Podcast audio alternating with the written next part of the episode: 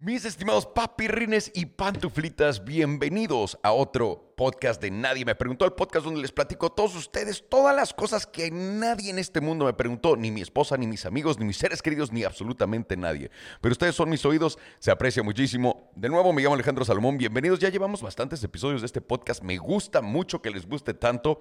Gracias por juntarse conmigo a escucharme. Vengo regresando de México del Gran Premio me la pasé muy bien, muy contento por Checo, más contento por su papá, ese orgullo en los ojos del Don, pues qué rico, qué rico se ha de sentir. Eh, pero bueno, felicidades Checo, felicidades México, vamos para adelante, felicidades señor Pérez, bien hecho, bien tenido ese chamacote. Y de lo que quiero platicar el día de hoy con ustedes es un poco de es tarde ya para entrarle a Bitcoin y también de la guerra contra tu dinero, la guerra en el mundo y todo lo que significa todo lo que te acabo de decir. Vamos a empezar con esto.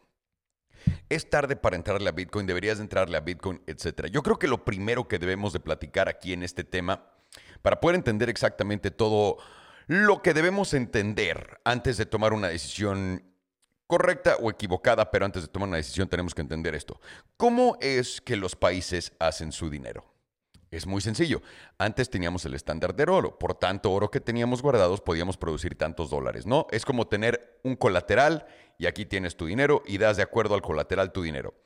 Estados Unidos un día dijo, y voy a agarrar a Estados Unidos porque es muy sencillo el ejemplo y lo pueden comparar con su país cada quien. Estados Unidos un día dijo, ya no vamos a poner nuestro colateral como el oro. Nuestro colateral va a ser nuestra misma moneda. Y al oro lo dejaron aparte. ¿Por qué hicieron eso? porque Estados Unidos necesitaba más dinero de lo que había en la reserva, en la reserva de oro. ¿Por qué? Porque se querían ir a guerra, que es uno de los mejores negocios de Estados Unidos hasta la fecha en la historia y sigue siendo. Entonces, Estados Unidos se quiere ir a la guerra, va a necesitar más dinero y lo que hace es desprende el oro como colateral de su moneda y se va con su moneda tal cual. El oro se va solo, tiene muy buena trayectoria al principio y pues funciona como una, muy, una muy buena protección en contra de la inflación, ¿no? De esa moneda de que tiene su valor pues, propio. Ahora, ¿cómo es que Estados Unidos crea este dinero? Porque ahorita que están escuchando, Estados Unidos acaba de imprimir tanto dinero. ¿Cómo es que Estados Unidos imprime dinero? Y se les va a explicar de la manera más sencilla que se puede entender esto. Cuando Estados Unidos dice, necesito 10 billones de dólares, lo que hacen es imprimen bonos que valen 10 billones de dólares. ¿Qué es un bono? Un bono es un instrumento, un pedazo de papel que te dice, tú estás comprando 10 billones de dólares, pero a futuro, güey. Entonces, estás comprando liquidez a futuro, no la tienes ahí. Entonces, por eso te paga el bono el interés de acuerdo a lo que la moneda pague. ¿Cuál, ¿Cuánto están pagando los bonos? Estás hablando de entre 0.80%, estás hablando ya de retail, no, no de no dentro de los bancos y así. Pero retail, ya lo más que te va a pagar un bono es máximo 1.1% anual si lo tienes como a 10 años. Y eso es una verdadera locura. Tu inversión más segura es a 1. Eh, eh, a un por ciento anual. ¿Sabes lo que quiere decir eso? Ahora, no me quiero distraer, quiero irme en cadenita. Estamos viendo que Estados Unidos quiere imprimir dinero, entonces crea deuda. Esa deuda es comprada en bonos, otra persona la compra y ellos imprimen su dinero. Entonces el colateral de estos dólares son esta deuda en dólares a futuro. Entonces lo que estás haciendo es básicamente pateando la lata al fin del camino y claro que tiene sentido económicamente hecho, pero... Eh, ahora sí que tiene sentido financieramente hecho, pero también esto va a explotar de acuerdo a lo que está pasando y por el uso de ellos y por todo lo que puedes hacer con todos esos bonos y etcétera. Entonces, Estados Unidos se fondea para crear más dinero con el colateral de su moneda, diciendo te voy a pagar a 10 años, pero no vas a tener liquidez por 10 años. Cuando pasen los 10 años, te doy tus bonos con el valor a tanto a 10 años. Discúlpenme. Entonces, así crean el dinero y esos bonos, ¿quién los hace? Pues los pasan por Wall Street. Wall Street es el que tiene que vender esos bonos. Entonces, una vez que crean los bonos, Wall Street los empaca y se lo vende a todos sus clientes. Los primeros en ver la lana entrar es Wall Street y ellos son los que la reparten y por supuesto que se llevan una lana por repartirla y por supuesto que se llevan comisiones por holdearla, por supuesto que se llevan eh, comisiones por venderla, por supuesto que se llevan comisiones por todo el trade que existe de dinero. Eso quiere decir que inmediatamente el primero beneficiado de imprimir dinero es la gente que trabaja en Wall Street. Punto, ¿están de acuerdo? Es la primera persona, el primer grupo de personas que tienen la habilidad de agarrar esa deuda que es de un país y hacer dinero con ella. Entonces, para que entendamos eso, Wall Street son los primeros en hacer dinero y como dato curioso, por cada 11 dólares que imprime Estados Unidos, 11 se quedan en Wall Street y en todas sus entidades y uno se va a la gente normal. De 11, de, digo, perdón, de 11 dólares, 10 se, se, quedan en Wall Street y uno se va a la gente normal, para que tengan una idea del nivel de corrupción que hay.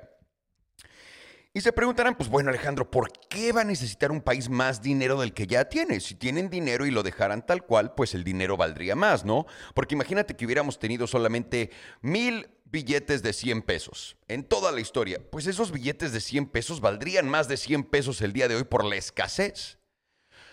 Pero, ¿por qué imprimimos, imprimimos más y devaluamos nuestra moneda? ¿Lo hacemos a propósito? Bueno, déjenme les explico. Es que hay demasiado negocio en toda la pirámide de imprimir dinero. Imprimes dinero, salen los bonos, etcétera, Wall Street hace lana. Pero como estás invirtiendo, imprimiendo para planes de infraestructura y de gobierno, ¿saben cuánto eh, de ese dinero se va a la guerra? Estados Unidos tiene un presupuesto militar anual, antes eran 400 billones, ahora creo que son 750, 950 billones de dólares al año que se gastan en equipo para poder asesinar a quien quieran, cuando quiera, o robarle a la gente lo que sea, pero no para ganar una guerra, porque vimos lo que pasó en Irak, Afganistán.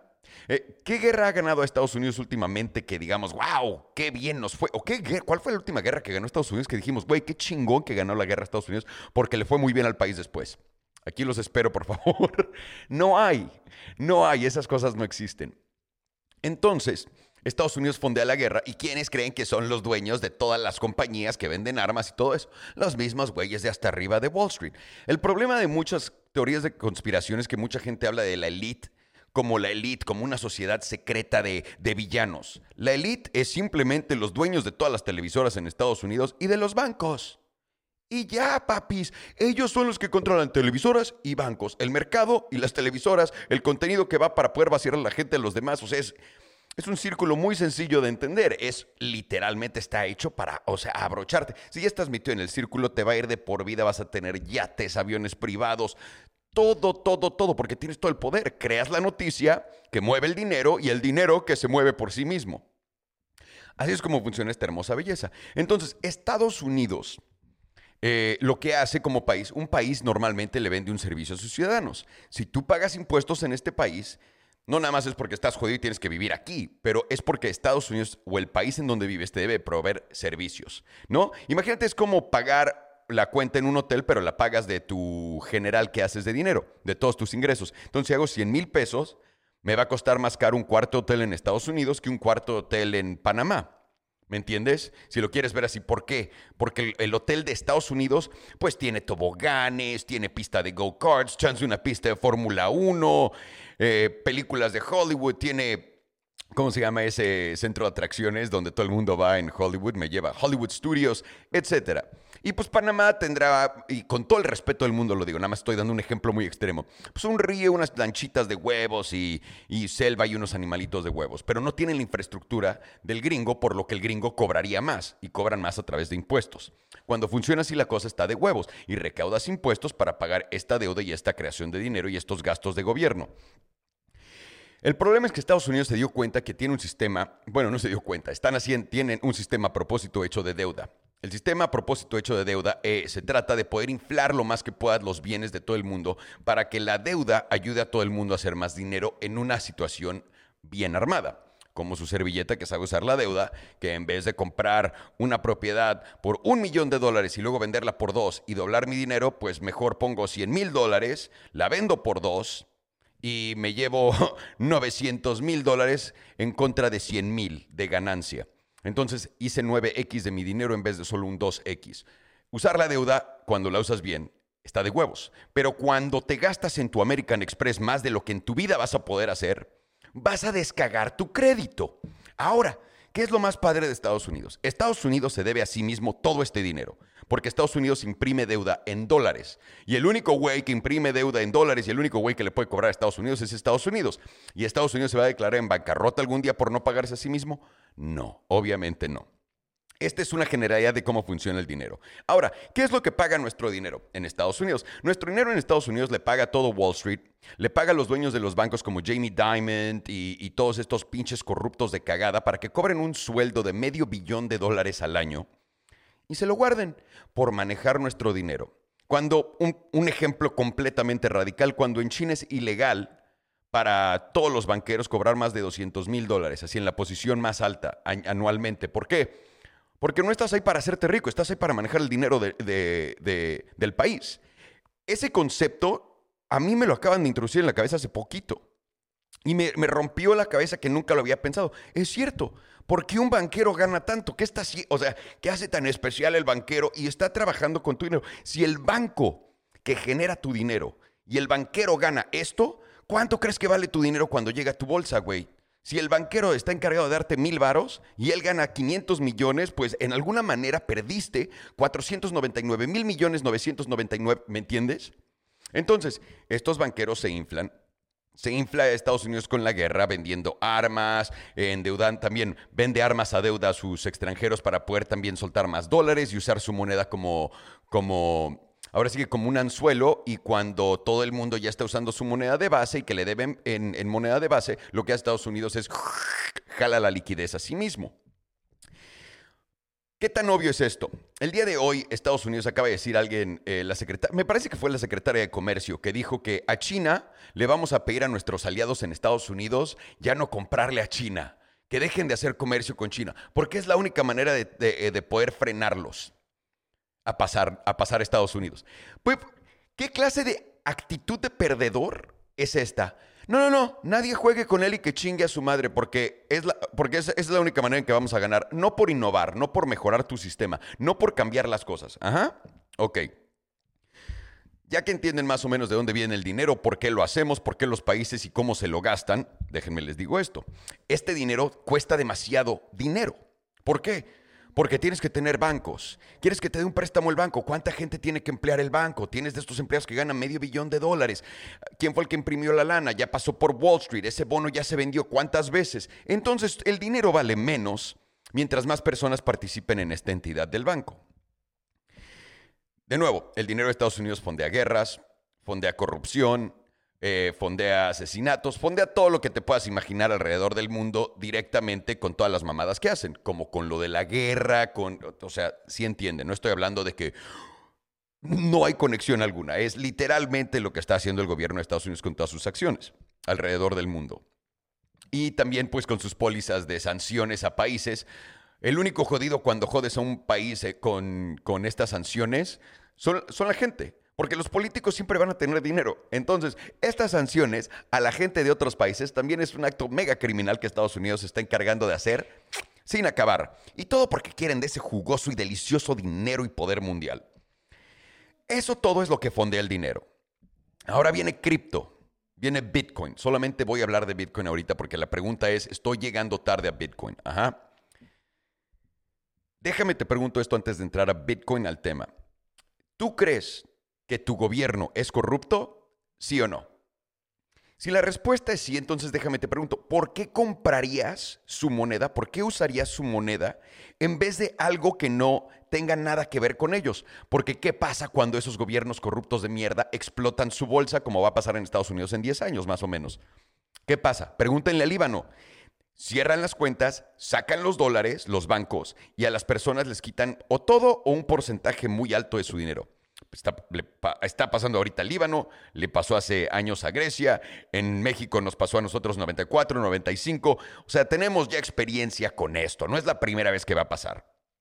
¿No? Entonces, ¿por qué invertirías tu dinero que tanto sudaste en conseguir en la moneda de mierda del crimen total y corrupto y corrupción que existe en tu, en tu país? Dime, y ahí te va la alternativa. Se llama Bitcoin, aunque no lo creas. Es una moneda descentralizada. ¿Qué quiere decir descentralizada? No hay un presidente, no hay un gobierno, no hay un CEO, no hay un país, no hay una región, no hay una sola cosa que la mantenga viva. Eso quiere decir que está en todo el mundo, está presente descentralizadamente a través de sus servidores, de su red. ¿Qué es la red de Bitcoin? ¿Qué es el minar Bitcoin? Ven cómo Facebook tiene todos sus, servidores para todo, ahora sí que todo Facebook en, un cuarto y que pues los pueden ver y se ve padrotísimo y todo. Esos son servidores de Facebook, son centralizados porque son de Facebook, están en un cierto lugar. Mark Zuckerberg es el CEO, que él eh, ahora sí que tiene que regirse por las reglas de Estados Unidos, etcétera. Bitcoin, imagínate agarrar todos esos servidores y aventarlos por todo el mundo como las esferas del dragón cuando se van, ¿no? Entonces avientas estos servidores por todo el mundo y todo el mundo tiene uno de estos servidores en su casa. Lo prendes para la red y lo único que estás haciendo es dando a esa red poder para procesar transacciones. Es lo que hace. Como un banco procesa transacciones, toda esta red procesa transacciones. Pero toda esta red es de gente independiente. Y la red misma le paga a la gente por estar ahí en Bitcoin, en la moneda de. Cuando minas una criptomoneda, ya sea Ethereum o lo que sea, lo que estás pagando por es porque eh, estás pagando por transacción o por el uso del poder, el poder de procesamiento de esa persona. Y cómo le pagas de vuelta con ese token. Y como Bitcoin ya tiene un valor, la gente hace muchísimo dinero minando Bitcoin por eso. Ahora todo el mundo se va a intentar meter de, uy, me voy a meter a minar. No, no, no, cuesta muchísimo dinero y además tienes que hacerlo con energía eh, eficiente, etcétera, etcétera, etcétera. Eso es otro capítulo y lo platicaremos, se los prometo. Pero entonces tienes una red de dinero que genera dinero misma para pagarle a toda la gente alrededor de la red, pero no hay un CEO, no hay nadie ganando medio billón de dólares, no hay nadie creando una guerra para poder crear este tipo de valor. Todo lo que fue un código con un, cuento, con un, con un número limitado de monedas que existen, que puedes fraccionar y dijo, así es como operamos alrededor del mundo y así es como lo podemos hacer mejor cada que le hagamos un, una, actualización a la red. Y se puede hacer entre todos. Puedes construir encima estas redes y todo eso. Por eso estás hablando de dinero descentralizado. Por eso es que todo el mundo cuando dice Bitcoin es como cualquier otra criptomoneda, ¿por qué escogería Bitcoin? Solo es la más popular. Es Bitcoin e Ethereum son las únicas dos monedas verdaderamente descentralizadas. La más descentralizada es Bitcoin. Eso quiere decir que nadie te la va a poder quitar jamás. ¿Por qué? Porque Bitcoin no tiene un CEO. Ethereum todavía tiene Vitalik y entiendo que de acuerdo al tiempo y por cómo lo ha manejado y todo, sí es una fuente completamente descentralizada, pero si estamos hablando 100% realmente de que es descentralizado, estás hablando de Bitcoin. Entonces, Bitcoin no fondea guerras, Bitcoin no fondea venta de armas, Bitcoin no destruye a su sociedad, Bitcoin le da una recompensa a todo el mundo que es parte de la red. Bitcoin es dinero seguro, Bitcoin tiene les voy a dar un ejemplo buenísimo. El oro. Todo el mundo quería poner su dinero en oro hace años, ¿no? Oro, oro, oro, oro, oro, oro. El oro no ha subido ahora últimamente con todo este desmadre que está pasando en la economía. Es la primera vez que hemos visto eso en el mundo. Y te tienes que preguntar por qué. ¿Por qué? Porque hay una cantidad ilimitada de oro. O sea, hay una cantidad limitada en el planeta de oro, pero no sabemos cuánto oro haya. ¿Y qué tal si bajamos un día un, un meteorito lleno de oro? Entonces, ¿cómo vamos a acumular eso? Bitcoin tiene solamente eso numerado. Y ahora vas a decir, pero es que el oro tiene funciones, Alejandro. Alguien me escribió en Twitter. El oro lo puede, ahorita con la crisis de energía, el oro puede eh, pasar energía rap. Ah, sí. ¿Vas a poner cables de oro en la calle? Déjame te, déjame te digo qué va a pasar en pinche, en la Ciudad de México cuando pongas tus cablecitos de oro pasar por la calle, pendejo. No mames. El oro no tiene una, una función útil, aparte de hacerte una cadenita mamalona como la que traigo puesta. Si me están viendo el video ya la habrán visto. Es la única función que tiene así de neta mamona y aparte pues lo puedes guardar y padrinarlo, ¿no? O sea, vean mi placa de oro que está aquí atrás de mí, por cierto. O sea, eh, para eso sirve de huevos el oro. Lo demás, si lo quieres guardar como, como valor, tu dinero como valor en oro, lo puedes invertir ahí. Pero tiene un costo porque lo tienes que mover de un lado a otro y pesa un chingo. Y tiene otro costo de seguridad. ¿Qué pasa si tienes mucho oro y la gente entra y te lo roba, ¿no? Entonces tienes que tener todo esto cuidado. ¿Qué pasa con Bitcoin? Bitcoin es transferible a quien sea, es indestructible. Y lo probó China, porque China intentó destruir Bitcoin, era donde más se minaban las monedas, eso quiere decir que había más servidores ahí. Y en cuanto dijo China, nos vamos, todo el mundo se fue, se fueron a Texas, se fueron a Nueva Zelanda, se fueron a todos lados donde la energía es barata y limpia. Y todo siguió perfectamente bien sin faltar un solo paso, sin, sin saltarte un solo paso. Entonces, estás hablando de dinero sin un, sin un banco central. ¿Y qué es lo importante de eso? ¿Estados Unidos va a seguir imprimiendo dinero de aquí al fin de su vida, sí o no? La respuesta es sí. México y los gobiernos estos van a seguir haciendo póliza extranjera y póliza interna con su dinero y lo van a hacer bien, sí o no a futuro. No. Y les voy a decir por qué, y no nada más México ni Estados Unidos. Desde que yo nací, nunca he visto la moneda valer más. Nunca. Lo único en mi vida que he visto valer más como un store value, que es una unidad de valor, es Bitcoin. Nunca he visto nada más subir así de precio, donde nada más pongas dinero y lo dejes y, suba. Yo contaba la inflación en contra del, dólar, del oro, ahorita tienes que contar la inflación en contra de Bitcoin. Porque un Bitcoin costaba centavos y ahorita un Bitcoin vale 66, 68 mil dólares. Y me estás preguntando, entonces Alejandro, después de todo tu mame este, ¿estoy llegando tarde a Bitcoin sí o no? No, Estás llegando todavía cuando todo está en pañales. En pañales. Esta es la repetición de la creación del Internet en, 1900, en, los 1999, el early 2000s, el principio de los 2000, cuando hizo el boom toda la Internet. Estás viendo eso ahorita con cripto. El problema de la gente que viene y que quiere entrarle ahorita es que quiere meterle y hacerse rica de aquí a diciembre. Si no sabes lo que estás haciendo, no puedes hacer eso. Yo mismo estoy intentando, ya probando, después de cinco años en este mercado, después de meterme literalmente como zombie a estudiar estas cosas y poder entender lo más que puedo, entender los ciclos, entender tendencias, entender qué son exactamente las señales que debo de seguir para cuando hay mercado alcista o bajista y poder darme un macro sabroso de todo, apenas tengo los huevos de apenas mover una parte del dinero que tengo en cripto.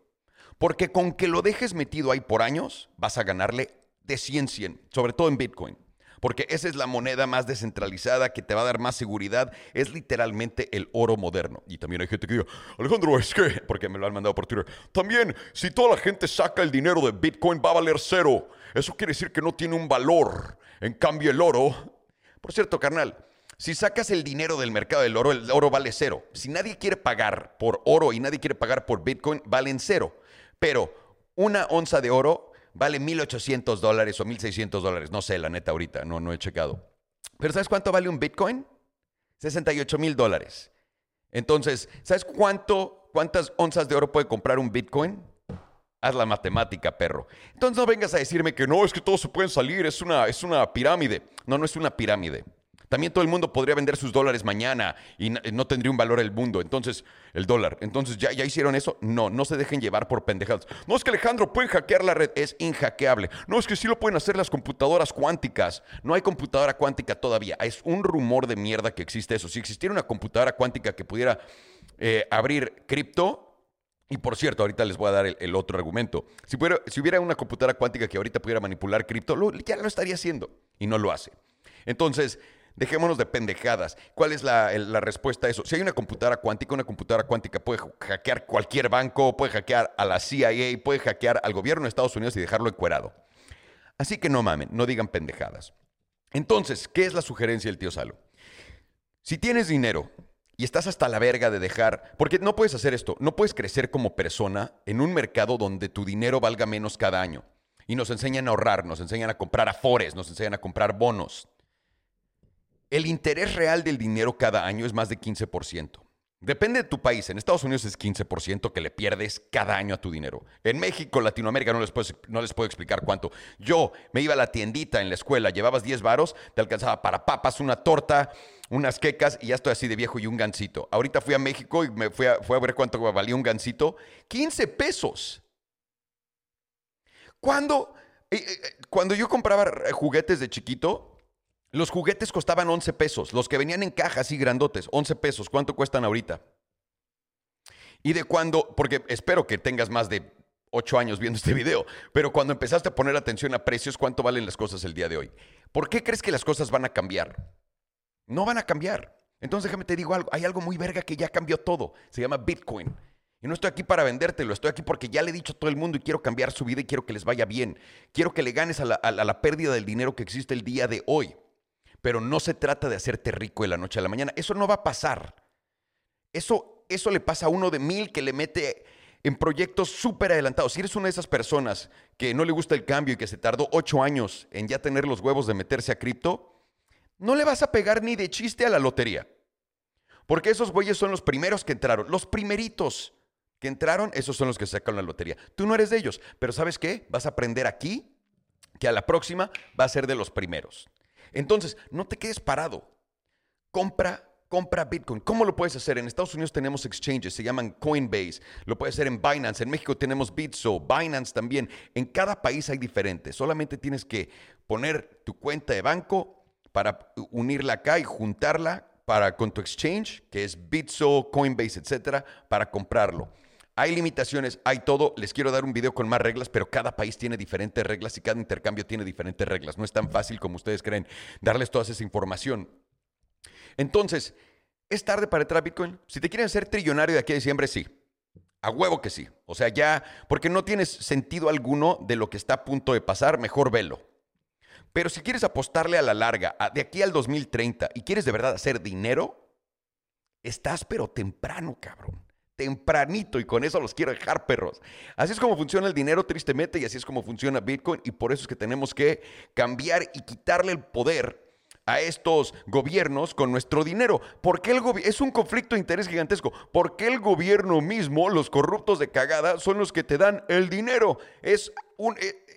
Eh, es un conflicto de interés automático. Vean lo que está pasando en El Salvador, construyendo ya hospitales, construyendo hospitales también de veterinarios, construyendo parques de diversiones. Felicidades, cabrones, de verdad. No tiene por qué un gobierno ser el proveedor de la moneda, no tiene por qué ser tu banco central, no tiene. Tiene que proveerte de servicios que valgan la pena para ti quedarte en ese país. Y si no te gusta, a la verga ese gobierno y que se queden sin tu dinero. El pedo es que estás amarrado a su dinero. Así que piensa bien. ¿Quieres invertir en Bitcoin o no? Les mando un abrazote. Cuídense, perros. Nos vemos pronto.